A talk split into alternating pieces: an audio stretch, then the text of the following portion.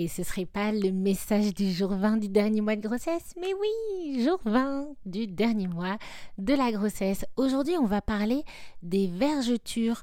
Euh, alors, j'imagine que pour beaucoup d'entre vous, vous massez votre ventre et peut-être d'autres parties de votre corps depuis déjà des mois et des mois. Et vous avez des résultats ou non. En tout cas, sachez que vraiment, c'est prouvé que ça peut. C'est pas efficace à 100%, mais par rapport, si on compare un groupe de personnes qui ne le fait pas du tout et un groupe de personnes qui massent son ventre, il y a moins de vergetures chez les personnes qui massent. Pourquoi? Parce que de manière mécanique, masser la peau, eh bien, ça l'assouplit, mais également ça fait pénétrer la crème ou l'huile. Mais on sait que les vergetures, ce n'est pas que euh, un effet mécanique, mais c'est aussi hormonal. Et ce petit mot, encore une fois, c'est pour vous dire, bah, si vous avez envie de prévenir les vergetures, vous pouvez masser pendant la grossesse, mais n'arrêtez pas en postpartum. Continuez car, comme c'est également hormonal, eh bien des vergetures peuvent apparaître les jours qui suivent la naissance. Donc, non pas que ce soit une fatalité d'avoir des vergetures et c'est carrément ok d'en avoir, mais je vous fais ce message car c'est une question qui me revient extrêmement souvent et je réponds aux questions qu'on me pose. Donc, voici la réponse.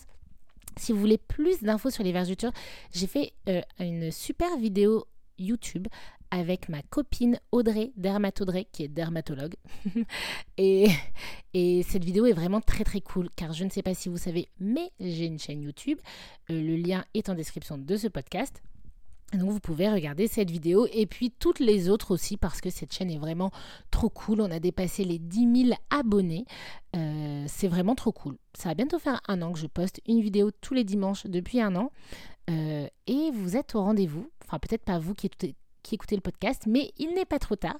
Donc je vous donne rendez-vous aussi de l'autre côté. Et voilà, pour vous dire, eh ben, si vous trouvez ça cool de masser votre ventre, continuez de le faire. Et en plus, j'avoue qu'au-delà des vergetures, ce que j'aime bien dans le fait de vous conseiller de continuer de vous masser, de vous appliquer de la crème et enfin ou de l'huile, bah, c'est que c'est un temps que vous prenez pour vous. Et souvent, vous le faites pour l'aspect esthétique.